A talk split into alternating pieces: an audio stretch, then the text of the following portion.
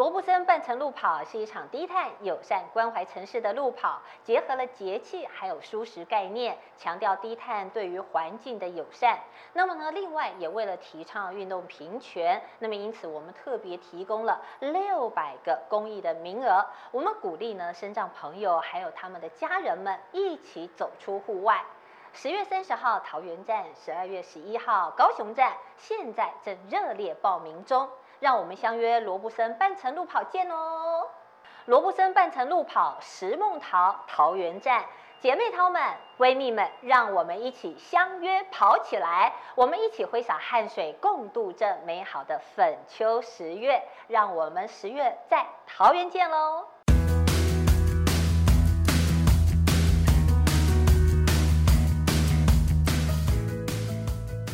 你现在收听的是。跟着浆糊教练跑起来，路跑推着婴儿车参加可行吗？带家中老大人参加路跑赛事安全吗？路跑的路面够平整安全吗？女生上厕所的时间比较长，有更友善女性跑友的空间吗？推轮椅可以参加吗？电动轮椅可以参加路跑活动吗？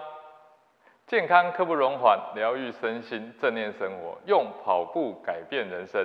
Hello，你好，我是江湖教练。平权议题啊，在现代化的这个社会，对大家来说啊，应该是不陌生啊。那运动为何哎也需要平权呢？要聊这个话题前，我也是蛮犹豫的，一直都知道这件事情很重要，但到底有哪些地方是可以跟大家真正切身相关的？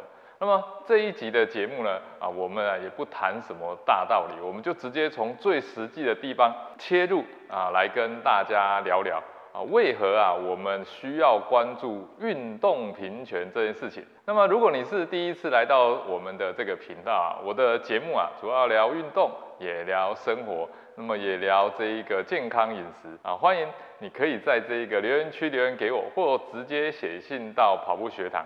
那么，如果我们觉得你的话题啊是可以我们在十到十五分钟内解答的啊，我们也会为你制作一集节目哦。我们每周一都会固定更新。如果我们的节目对您有帮助，也请帮江湖教练多多分享出去。同时，也别忘了一定要订阅我的频道，那并开启小铃铛哦。说到运动平权啊，我第一个直觉就是想起在一九六七年啊。偷偷参加波士顿马拉松的这个凯撒琳斯威特，那么当年啊，二十岁的他啊，为了要进入这个禁止女人的 波士顿马拉松啊，啊，以这个缩写的姓名 K V Sweet 的这个名称啊来报名，他骗过这个主办单位啊。让他们误以为他是男性啊，所以他啊，同时也成为这个女性参赛的这个精神象征之一啊。当时啊，认为女性的这个身体啊是不适合运动的啊，甚至认为啊，女性如果参加马拉松比赛啊，这么长的一段比赛下来，会让子宫掉下来，也就是子宫下垂，甚至造成这个月经闭锁啊，就没办法生育啊。甚至是影响这一个骨质的密度，现在听起来根本就是一个大笑话。现在女生不但啊有参加路跑，甚至有专门啊为女生而设计的一个路跑，而且只限制女生才可以参加的马拉松路跑赛哦。跟早年的情况啊，可以说啊是有极大的这种差异啊。一九六七年也不过就五十多年前哦，这么短的时间啊，当时啊。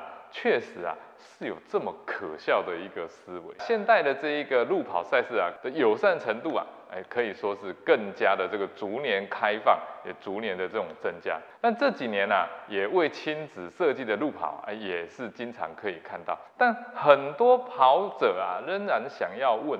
路跑推着婴儿车参加是可行的吗？带家中的老大人参加路跑赛事安全吗？那么路跑的路面呢，够平整吗？女生上厕所时间比较长，有更友善的空间给女性吗？推轮椅也可以参加吗？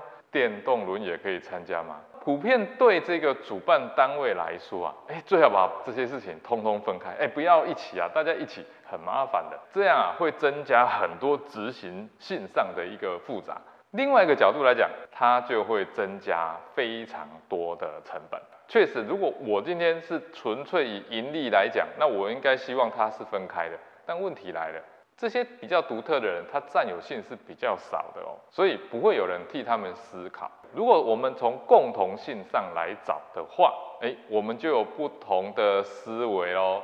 如果是脊椎损伤的人，那么他们如果可以用他们特殊的这种三轮车来参加，也代表你带着你的小小朋友来参加。这个逻辑其实非常简单，也就是说，把最困难的这种环境、最困难的方式都可以克服了，那么往下就可以相容。当环境没有障碍了，服务没有差别化了，那么也代表更多更细的困难也一一是被克服的。再换一个例子，大家是不是也习惯在手机上使用这种语音输入法？甚至啊，你也不用用眼睛看，因为现在 AI 的识别也可以带出什么我们的语义。那么搭乘高铁啊、台铁啊、捷运啊，哎，这种平常出行嘛哈，然后拉着这种重死人的大行李，上上下下的超级不方便。那这个时候呢，你最想什么？找到最近的这个电梯来搭乘。你知道吗？这些其实最早都是针对这些有身心障碍者的服务。过去专门为他们所设计的这些服务，我们现在变成是什么？受益者。那大家应该就可以看到重点了。当最难的都被克服了以后，那么受益的群体自然就怎么样变大了？更多的人啊被服务的更好，而且有更好的体验。当更多的身障类别可以一同跟大家一起参与运动。代表这场赛事的规划的细腻度也是最广的，也是最深的。那我非常啊喜欢这个台师大江一春江教授跟我分享的一个观念，就是没有障碍的人，只有障碍的环境。其实一般啊都是因为环境不友善，而不是我们单纯认为身障朋友不适合运动，或者是我们该去同情他们，而是过去。我们长期没有意识到，其实我们所提供的环境这个问题，而同时，当这个环境越友善，对所有人也是同步的受惠哦，受到更好的服务，还有更友善的环境，也是从我自私的想法，我想我老了，老到要坐轮椅，那我也想参加赛事啊，我也想跟大家一起欢乐啊，诶，我还是可以被允许报名的。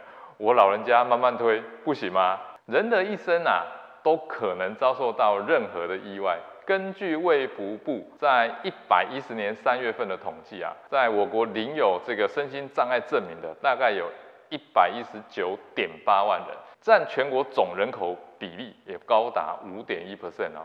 哎，这个可是有登记的数字而已。那么根据江教授的这个预估啊，他说包含黑数啊，应该至少啊有两百万人。而且啊，数字啊是逐年在成长，而且这当中啊，有八十七 percent 的这个身心障碍者啊，他的障碍情形啊是后天因为老化、因为疾病、因为意外等因素所引起的哦。你我都是身心障碍者的候选人之一哦。支持运动平权是不是很重要呢？那现在正有一场赛事啊，正在推行这样子的理念——罗布森半程路跑赛。这是一场设计在三个城市的这个跑程旅程路跑赛。那赛道啊，带大家跑入平常啊这个车水马龙的这个市区，也带大家啊跑过城市的绿洲跟美丽的建筑，那么还有水岸风景。那么完善的这种交通管制啊，还有平整的安全路面，最重要的是全程友善多障别的跑者啊都可以参与哦。如果啊你也认同这个理念，请接受浆糊教练的邀请，一起来报名参加这场赛事，一同来推动运动平权，让环境更友善，运动更友善。好，这集节目就到这边，下集节目呢，我将跟你分享教练，我听过姿势跑法，哎，但是那是什么？哎，听说好像很厉害哦，不过好像很多人在吵什么推凳啊，哎，那又是什么？